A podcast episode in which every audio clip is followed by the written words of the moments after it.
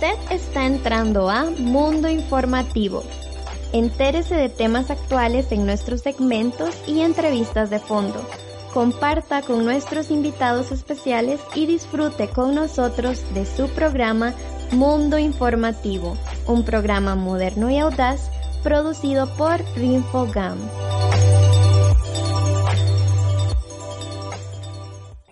Venga, le voy a presentar a la gente de la oficina. En aquel escritorio está Pablo. Él es muy católico. Enfrente está Marcela. Ella de nunca se casó, por eso. Junto a la ventana se sienta Rebeca. Esa mujer es una mala madre. Y en la fotocopiadora está Ernesto, que es bisexual. ¿Y a usted cómo la presento? Mm, usted me parece... ¡Ya! ¡No me etiquete! Las etiquetas encasillan, juzgan, limitan. Detrás de las etiquetas solo hay prejuicios y discriminación. No apoye ninguna iniciativa que discrimine a las personas en razón de su credo, su opción sexual o las decisiones que toma sobre su vida. Usted tiene derecho a tomar sus decisiones. Yo tengo derecho a tomar las mías. Colectiva por el derecho a decidir. Aprende a decir no. Así de simple. Así de importante. Dino al cómo nos podemos arreglar. Al que quiera aprovecharse de otro Di no al camino fácil y rápido, aunque sabes que está mal. A pensar solo en ti, sin importarte lo que le pase a los demás. Di no al que cree que todo se arregla con una lana, al lo hacemos por debajo de la mesa. Di no al actuar mal cuando no te están viendo. Al favor con favor se paga, aunque te insistan. No es no. Di no a los que creen que todos somos tranzas, aunque seas el único aunque vayas en contra de los demás. Si todos decimos no, veremos un cambio. Aprende a decir no. No. No. No. No. No. Que no. Aprende a decir no. Cambia mucho más de lo que crees. Usted está en Tecnogato actualizado con Adonis Gamboa y Dante Denat.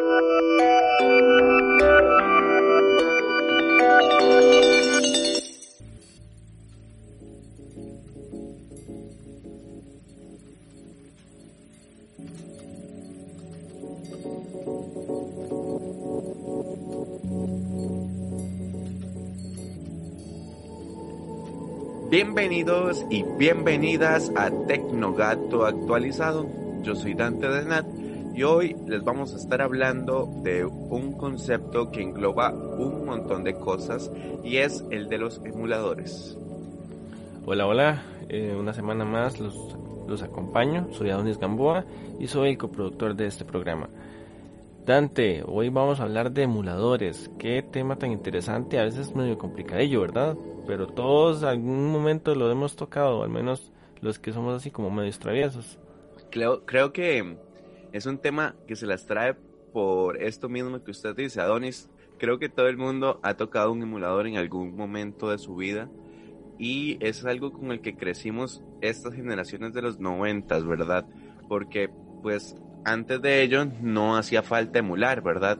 Y pensar en una computadora, un celular, una no sé, un dispositivo como lo que vamos a estar hablando más adelante, como el Raspberry, que contuviese eh, todas las consolas que nosotros conocíamos que para su momento eran tan potentes, pues era loquísimo, ¿verdad? Pero ahora eh, somos conscientes y podemos llevar todas nuestras antiguas consolas en el bolsillo. Así que para empezar, Adonis, comencemos definiendo el concepto base eh, con el que vamos a conocer todo lo que vamos a estar hablando el software. Cuando nosotros hablamos de software, ¿a qué nos referimos? Nos referimos a la parte lógica de la computadora. Recordemos que tenemos una parte que se le conoce como hardware, que es como la parte dura, y el software. El software es la parte, por decirlo así, como pensante o lógica o de soporte lógico que tiene la computadora. Es ya sea por ejemplo Windows, este, en nuestros teléfonos tenemos Android, que esos es el software, es la parte lógica o con la que nosotros eh, hacemos las operaciones lógicas y matemáticas con las que interactuamos con el dispositivo. Luego de ello, entonces estamos hablando de que los emuladores, es todo de lo que estamos hablando, son software, ¿verdad? No estamos hablando de un hardware como son las consolas de videojuegos. que están entre el umbral de lo que es un simulador y lo que es un emulador. El simulador recrea acciones. El emulador se adapta, ¿verdad? Como que muta, emula, crea los espacios que eran necesarios para poder correr un videojuego, por ejemplo. Es decir, cuando estamos usando un emulador, efectivamente la computadora está tratando de ser como por ejemplo era un NES o un SNES o un GameCube o un, Nintendo Wii, ¿verdad? Para que el juego corra creyendo que está dentro de la consola. Para ello se usa otro concepto que es muy interesante y creo que también es medular dentro del tema de los emuladores, que es la ingeniería inversa. Sí, en realidad vienen un poco de la mano, porque el emulador eh, trata de ejecutar software que no está hecho para ella. Como que trata de simular que es algo que no es, por decirlo así. Pero ¿cómo hacemos eso? Si usted no tiene la consola, bueno, no tiene el, equipamiento, digamos, yo no tengo un, no sé, un, GameCube en la computadora, o tal vez ni siquiera lo, lo he tenido. Entonces lo que se trata de hacer es, ok, compramos, el, desarrollador consigue ya sea la GameCube y demás y hace ingeniería sobre cómo funciona, este, qué acciones eh, hace o por ejemplo si toco el botón de bloqueo que hace la consola por dentro y se trata de hacer eso que se tenía en, en, hardware, hacerlo lógicamente en, en la computadora, vía software. Entonces, se trata de de ver o agarrar teniendo, por ejemplo, este, creo que todos hemos hecho ingeniería inversa en algún momento con alguna receta. Por ejemplo, no sé, em, las arepas o, los pancakes. Entonces, este, me dan el pancake o no sé, algo más sencillo más bien, un pinto. Entonces veo que tiene arroz, tiene frijoles, tiene chile, todo revuelto. Entonces lo que hace la ingeniería de inversa es, ok, tenemos el producto que sería el pinto y, vemos cómo se cocinó ese arroz, cómo se cocinaron esos frijoles, qué se hizo con el, con el chile, con lo que le hayamos querido echar, para en nuestra casa o en nuestro propio espacio tratar de hacer algo similar. Como siempre, puede que quede exacto o puede que no. Pero este por ahí va más o menos la idea. Creo que es muy interesante este proceso. Em, es, me llama mucho, mucho la atención lo que es la ingeniería inversa porque em, raya dentro de lo que es legal o ilegal, ¿verdad? Que también es otro concepto eh, que se las trae a la hora de emular y de emular. Porque si me adelanto un poquito, em, pues hace un tiempo, un par de años quizás, eh, Nintendo, que sí tiene no sé, es muy inquisitivo con todo lo que se hace en videojuegos y pues había cerrado una de las grandes páginas que contenían rooms. Ahorita vamos a hablar qué son los rooms. Y pues entonces em, se podría decir también que estamos pensando en algo que es eh, ilegal o legal porque estamos desencriptando, por ejemplo, esa receta. Algo así como que si nosotros agarrásemos, volviendo a las metáforas de Adonis, el pollo frito de KFC, hagamos ingeniería inversa, nos demos cuenta de la receta especial que tiene el coronel, ¿verdad? Y recreemos esa receta para nuestra conveniencia.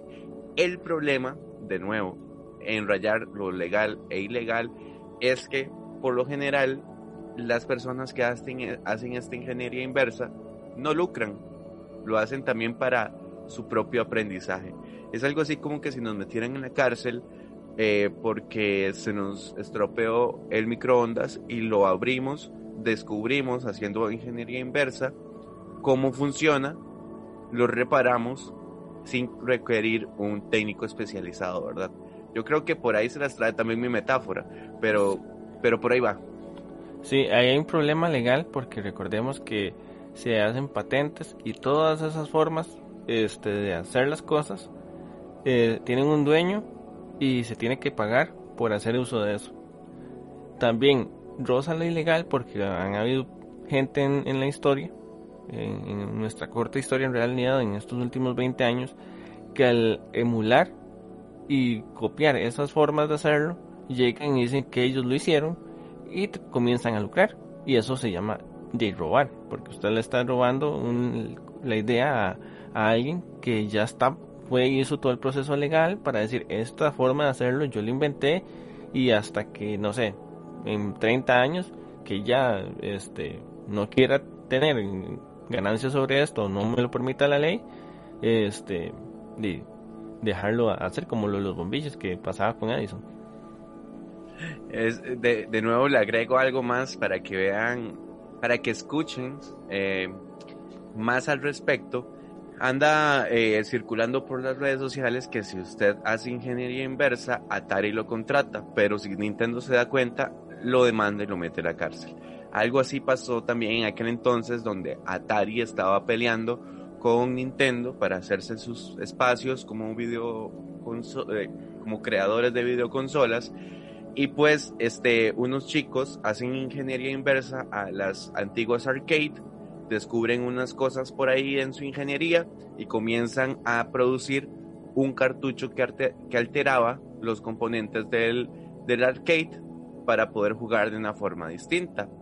Atari los busca y los contrata para unirlos a sus líneas de que como ellos haciendo ingeniería inversa pudieron descubrir huecos de seguridad en sus consolas, pues les serviría eh, agregarlos, ¿verdad? Algo así como el dicho de eh, a los amigos hay que tenerlos cerca, pero a los enemigos todavía más cerca.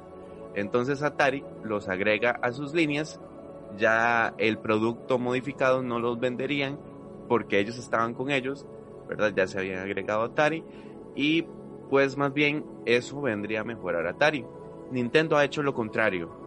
Nintendo ve que están modificando, por ejemplo, de nuevo hablando de ingeniería inversa, de emulación, pues hace un tiempo eh, un muchacho había modificado el código de Zelda y lo había incorporado en, creo que era Ocarina del Tiempo o Majora's Mask, lo había incorporado en un, en, ¿cómo es que se llama? Unity, creo que es, el motor gráfico, y se había vuelto increíble, ¿verdad?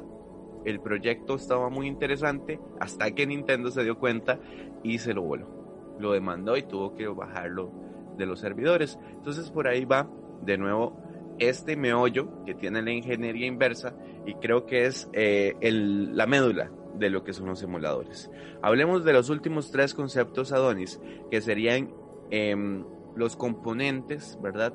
Con el que interactúa lo que son los emuladores, ya sea la máquina virtual, ¿verdad? Que es como la consola, la ROM, que es el juego, ¿verdad? Y este, el entorno del desarrollador. En primer lugar, yo les voy a hacer una pincelada de lo que es la máquina virtual. Pues la, la máquina virtual, como les decía, es la emulación, la, el espacio metafísico, ¿verdad? De lo que sería la consola.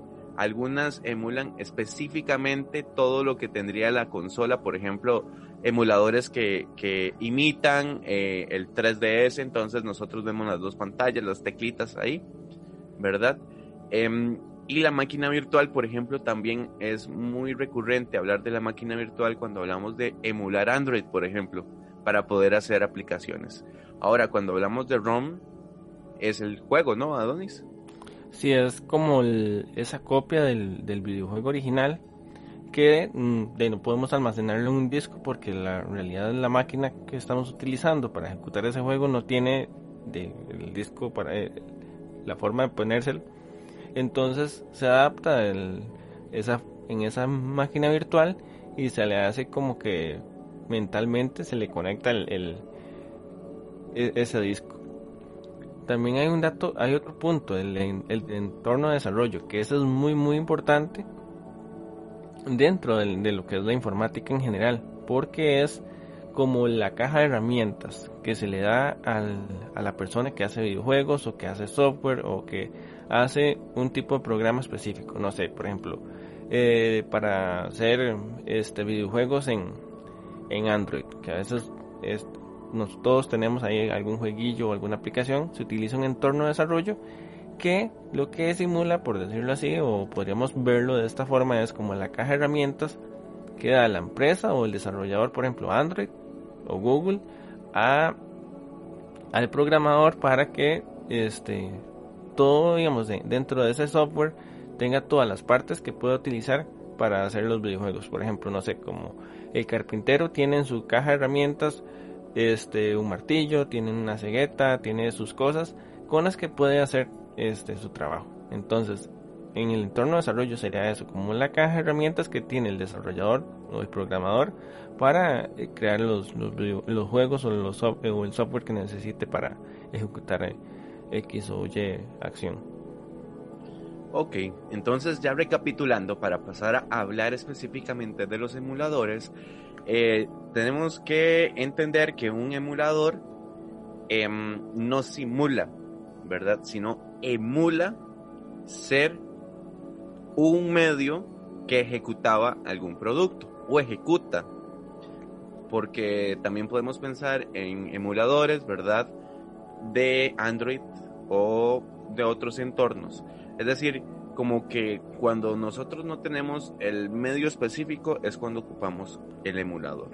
Para ir profundizando lo que son los emuladores, hay algunas grandes casas como por ejemplo BlueStacks o Android Studio que son emuladores de Android que la verdad han sido son muy pesados, históricamente han sido muy pesados y lo siguen siendo, pero que sirven un montón para poder probar nuestras aplicaciones a la hora de estar programando, ¿verdad? Sí, sí, eso es muy importante y eso lo vamos a ver siempre, que es para una, eh, computadora o el, o el sistema donde vayamos a ejecutar este, un emulador, implica ejecutar por sí solo ya el, el, el, software que, que es el, digamos, el, el sistema operativo. Y estás simulando dentro de sí mismo otro sistema operativo con todas sus sus conexiones, con todo lo que eso implica. Entonces, en los emuladores siempre vamos a ver, al menos que tengamos una computadora muy potente o que ya sea algo como que se ha trabajado mucho, mucho, como Dolphin, que ahorita vamos a hablar de eso, que están tan bien optimizados que ya esa carga no se ve tanto, pero realmente siempre los emuladores representan una carga importante dentro de los sistemas que estemos utilizando o el, o el hardware que nosotros estemos utilizando para ejecutar eso. Después hay este, algunos hardwares que han sido históricamente marcados como emuladores, porque no son específicamente diseñados para ello, pero se les pueden instalar o se han adaptado eh, para poder emular distintas cosas. Específicamente recuerdo lo que es la Raspberry Pi, que es como una tarjeta madre, por decirles así, para que entiendan un poco, como un lienzo en blanco en donde usted puede hacer lo que sea, ¿verdad? Porque es, es un gran lienzo en blanco para muchos programadores. He visto, por ejemplo, cómo montan una Raspberry Pi para hacer una arcade clásica con emuladores de cualquier cosa. O también cómo se puede montar, por ejemplo, Raspberry Pi para que emule ser una Mi TV, bueno, una, una stick Android TV. O, por ejemplo, un Android Box, ¿verdad? Con todo el Android común y corriente. Entonces, aunque estamos hablando de que los emuladores son software, hay maneras como para que el hardware se acostumbre a hacer otra cosa, ¿verdad? Y eh, le sea mucho más fácil emular, ¿verdad? Después tenemos otro ejemplo que es el de RetroArch. ¿Qué es RetroArch? RetroArch es un programa que, em, bueno, que está hecho a partir de, un entorno de desarrollo, una API, que es el front-end de, este, es la parte externa de un, de la API o de, un entorno de desarrollo que se llama libreto. O sea, esto es un emulador que utiliza este, la parte eh, de, ingeniería inversa que se, utilizó, que se generó con, con libreto y le da esa forma bonita y que nos permite emular este ¿qué es lo que nos permite emular Dante? La pregunta sería ¿qué no nos permite emular RetroArch? Porque RetroArch eh, puede estar en casi todos los lugares para poder emular todas las consolas clásicas. De hecho, RetroArch es muy popular dentro del entorno del PS Vita. Eh, él puede emular Game Boy, puede emular Genesis, puede emular arcades, puede emular PlayStation, Genesis, NES, Game Boy Advance, em, entre otros. Entonces es un, es un, como lo decía usted también, Adonis, en medio de una metáfora, es una, una navaja suiza dentro de lo que puede hacer los simuladores y todavía mejor porque em, se puede ejecutar en Linux entonces como que lo vuelve también mucho más amistoso y mucho más eh, abierto. Em, otro ejemplo que es el que hemos estado anunciando hace rato que es bueno sabrán ustedes que yo soy súper amante de Nintendo es el Dolphin. Y el Dolphin ha llegado a un montón de lugares y de hecho hasta está en Android ya. Eh, el emulador Dolphin es, viene de un... Vamos a ver, Nintendo siempre ha manejado nombres, o yo creo que todo, todo, toda marca maneja nombres en clave para que no se filtre el nombre de una consola o de un videojuego. Y el nombre clave de Nintendo GameCube fue Dolphin. Si siempre lo vemos los nintenderos de hueso colorado como yo, eh, recordamos la figura de Dolphin, es decir, de un delfín, es el que se representa en Mario, Mario Sunshine, que es la entrega de Mario 3D que está en GameCube. Pues de ahí tomaron quizás ideas para Sunshine o Sunshine dio la idea de llamar el GameCube como Proyecto Dolphin. De ahí es donde surge este emulador que pues ha llegado a avanzar tanto que puede emular Nintendo GameCube y también puede emular em, eh, la consola Wii, que es la sucesora del Nintendo GameCube. Está en Mac, está en Android y también se puede utilizar en eh, PC, en Windows, ¿verdad? Después tenemos otro que es súper interesante, que yo creo que es el más clásico y es con el que muchos hemos empezado a usar, em, es Proyecto 64. Adonis, ¿usted alguna vez tuvo un Nintendo 64? No, pero sí utilicé Project 64. Y es que Project 64 tiene una característica muy, muy genial, como dijo Dante, es de los más clásicos y está a punto de cumplir años. Fue lanzado el 26 de mayo del 2001, o sea que tiene 19 años prácticamente. Y días más, días menos. Y este una característica que muchos veo que muchos no tienen, que es la posibilidad de implementarle plugins de terceros. Entonces esto nos permite como adaptarnos un poco más o, que la, los otros desarrolladores puedan este, agregar este, funciones que el emulador como tal no tenía en un inicio. Y creo que por eso es que es tan viejo, digamos, porque tiene ese soporte de que la gente misma pueda implementar este, sus propias ideas o que puedan ayudar em, al, mismo emulador. Por eso es que se han modificado tanto los juegos de Nintendo 64 y yo creo que también este eh, fue una, una era bastante em, dorada para los videojuegos esta etapa. Y además como usted lo dice estos plugins hacen recordar eh, la versatilidad que tenía el Nintendo 64 por ejemplo de poderle poner esta base extraña, esos productos extraños que hacía Nintendo, una base ahí como para conectar juegos o que estaban implementando la conexión por internet o la expansion pack que era el primer intento para poderle tener eh, vibración a los controles de Nintendo. Entonces, así como era versátil el Nintendo 64, Proyecto 64, que válgase destacar que es un proyecto, como lo dice la palabra, de bastantes personas, que también este, pues, forman parte como de una, un convenio de licencia libre o de, de software mm, de software libre como también ya lo hemos estado hablando, ¿verdad? Sin entrar en precisiones. Hay un dato muy interesante por ahí y que creo que también es un punto importante por la que ha durado tanto, digamos, el lenguaje de programación. Estamos hablando de que, digamos, en el 2001 se está trabajando en C y C++, que para este, explicarlo un poquito más fácil, es de los lenguajes que están más cercanos al lenguaje de la máquina. Y entre más cercano estamos nos comunicamos con la máquina, menos pesan los programas. Y eso es un dato, digamos, es algo que permite esa versatilidad que he tenido y esa este, permanencia en el tiempo. Creo que hemos vendido muy bien el proyecto 64. Ya para ir aterrizando en los pros y contras de este programa, este software o esta colección de softwares que es este los emuladores, yo pondría como el contra lo lento pero accesible que son. ¿Por qué?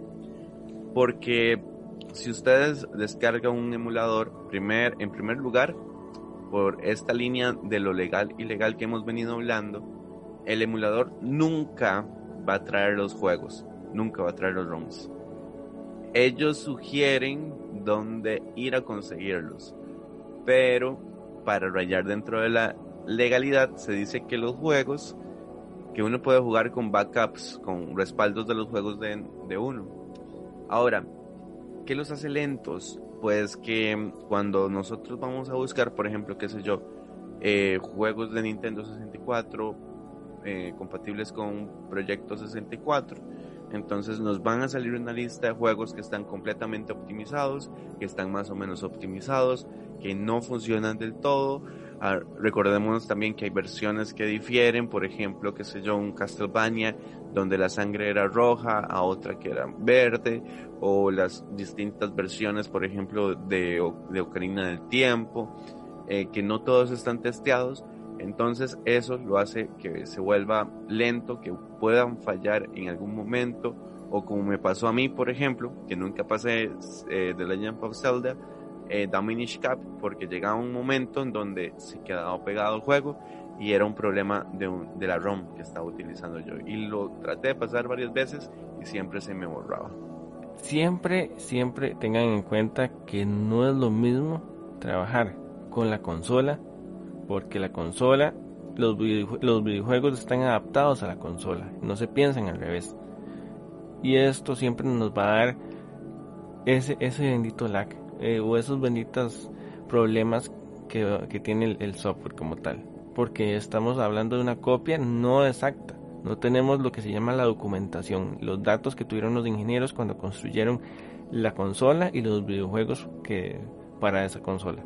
Entonces siempre vamos a tener es ese problema. Otro punto importante que lo hemos estado mencionando, trabajarlos eh, desde la parte más legal es ilegal, siempre y cuando los utilicemos como parte de educación. Y de hecho, normalmente cuando en los sitios donde se descargan, siempre van a haber esa advertencia, porque con esa, al menos por ahí se, están, se han estado cubriendo en muchos casos, porque estamos hablando de ingeniería inversa. Se utiliza normalmente, bueno, por ejemplo, en, la carrera de informática, recuerdo que muchas veces el profe nos decía, este, este programa hace esto, ¿cómo lo harían ustedes? Entonces nosotros hacemos ingeniería inversa, porque es parte de, una forma de enseñar. Partir desde este, ver el producto final y tratar de nosotros implementarlo de cómo lo implementaríamos nosotros y siempre me recuerdo que eh, todos los compañeros teníamos este, resultados muy distintos. Porque es imposible hacer las cosas igual que alguien si usted no sabe cómo la hizo esa persona. Después está el término que siempre se ha manejado en redes sociales y es el de emula pobre, ¿verdad? Es muy barato jugar con eh, un emulador porque no se necesitan los ROMs, no se necesita pagar por el software porque como ya lo hemos hablado, es una especie de aparato de aprendizaje, pero pues igual siempre hace falta tener eh, tangens eh, táctil, ¿verdad? La, la consola. Las demandas que también ya he comentado yo que ya Nintendo, por ejemplo, había tomado cartas en el asunto con eh, portales donde tenían disponibles las ROMs de distintos juegos de, de Nintendo y pues también lo tedioso, imagino, Adonis, que puede ser la extracción de un juego, ¿verdad? Hacia esas copias de respaldo que serían las ROMs. Eso a veces nos pasa. Por ejemplo, Windows 10 tiene la opción de hacer este ROMs de nuestras computadoras. En caso que nos pase algo, poder restaurarlas. Pero hacer una copia de esas siempre va a llevar por lo menos mínimo dos horas teniendo un SSD, que ya hemos hablado de los SSD en el programa, es un, es un trabajo bastante pesado para la misma máquina realizar una copia de seguridad de ese tipo porque estamos copiando todos todos los datos este bit por bit que es, que es lo que se llama. Dato por datos eh, único se copia tal cual. Entonces eso es un proceso bastante pesado y por eso nos da problemas.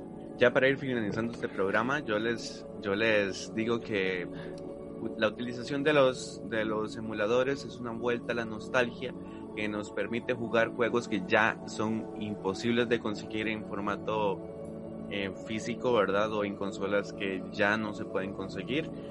Eso es todavía más interesante porque a veces hay emuladores que pueden em, correr juegos como el Virtual Boy, ¿verdad? Que fue un fracaso para Nintendo. O juegos de arcade o versiones de juegos que no se consiguen, como ahora yo les mencionaba el Zelda que tiene un escudo donde se representa algo islam y hay una canción como em, que hablaba de Alá que se censuró porque podía tomarse como una ofensa hacia el Estado Islámico, una ofensa hacia la religión islámica y pues entonces yo creo que eso es una oportunidad para poder tener juegos que ya no se pueden utilizar. Si usted tiene los conocimientos es una buena opción para aprender porque realmente eh, montar un emulador implica muchas horas de trabajo de persona y eh, el aprendizaje que va a tener a partir de, trabajar dentro de, un proyecto de estos o ser parte o montarse un proyecto de emulación le va a traer muchas ventajas en cuanto a conocimiento e incluso laborales. Porque es de las partes de toda la informática eh, el, el sector más difícil de realizar agarrar y hacer ingeniería inversa a partir de un producto yo creo, yo recuerdo cuando, cuando era todo una, una travesía poder emular un juego porque había que compilar todo, ¿verdad? Porque también dentro de esta legal e ilegalidad, a veces hay que compilar todo lo que se hacen para jugársela, ¿verdad? Es como poner un paquete por allá, el otro paquete por allá, el otro por allá. Entonces uno tiene que bajar los tres paquetes, compilarlos y demás para poder jugar. Entonces, pues sí, yo creo que sí es un buen espacio para aprender. Yo soy Dante de Nat, esto fue Tecnogato actualizado y hoy estuvimos hablando de eh, los software emuladores de distintas plataformas, de distintos, distintos videojuegos. Yo soy Anis Gamboa y como una semana más los, eh, los invito a conversar, a democratizar un poco el conocimiento que hubo del tema que estuvimos hablando el día de hoy y contactarnos en redes. En caso me pueden encontrar en Instagram como ado.gamboa. Estoy anuente a responder dudas, consultas y preguntas existenciales sobre el tema que hayamos conversado esta semana. Yo soy Dante Nat y me pueden buscar en, redes sociales como arroba Dante con D y también nos pueden buscar en Facebook como Rinfogam CR. Ahí van a estar nuestros programas colgados en formato podcast. Y pues nos escuchamos en la próxima entrega.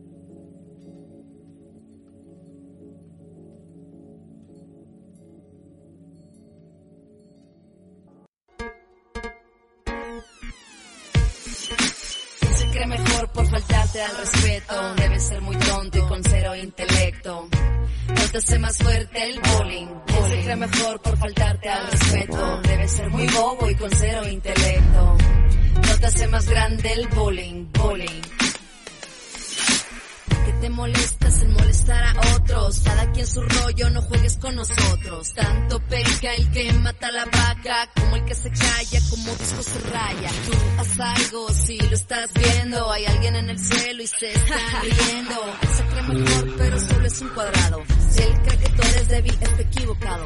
¿Quién se cree mejor por faltarte al respeto? Debe ser muy tonto y con cero intelecto. No te hace más fuerte el bullying. ¿Quién se cree mejor por faltarte al respeto? Debe ser muy bobo y con No te hace más fuerte el bullying. ¿Tienes el valor o te vale? Bullying. Mi nombre es Ana Lucía Alvarado y desde la Fundación Pro Unidad de Cuidado Paliativo tenemos el compromiso de ser un soporte para los pacientes con vida limitada y sus familias. Nuestro trabajo consiste en mejorar la calidad de vida de nuestros pacientes cuando enfrentan la fase terminal de una enfermedad. Las enfermedades que requieren la atención de cuidados paliativos son muy difíciles de llevar, por eso fundaciones como la nuestra vienen a impactar de manera muy positiva en estos pacientes y sus familias. Sin el aporte que la Junta nos da, la posibilidad de atención se vendría al suelo. Imagínense que nosotros tenemos 3.000 y resto de pacientes. Dos padres, estamos hablando de 6.000 personas. Y hermanitos, estamos hablando que se impacta a más de 15.000 personas en cuidado paliativo pediátrico. ¿Cómo hacer ese trabajo sin el aporte que da la Junta? El bien que haces hoy regresa a vos siempre. Junta de Protección Social. Para hacer el bien juntos.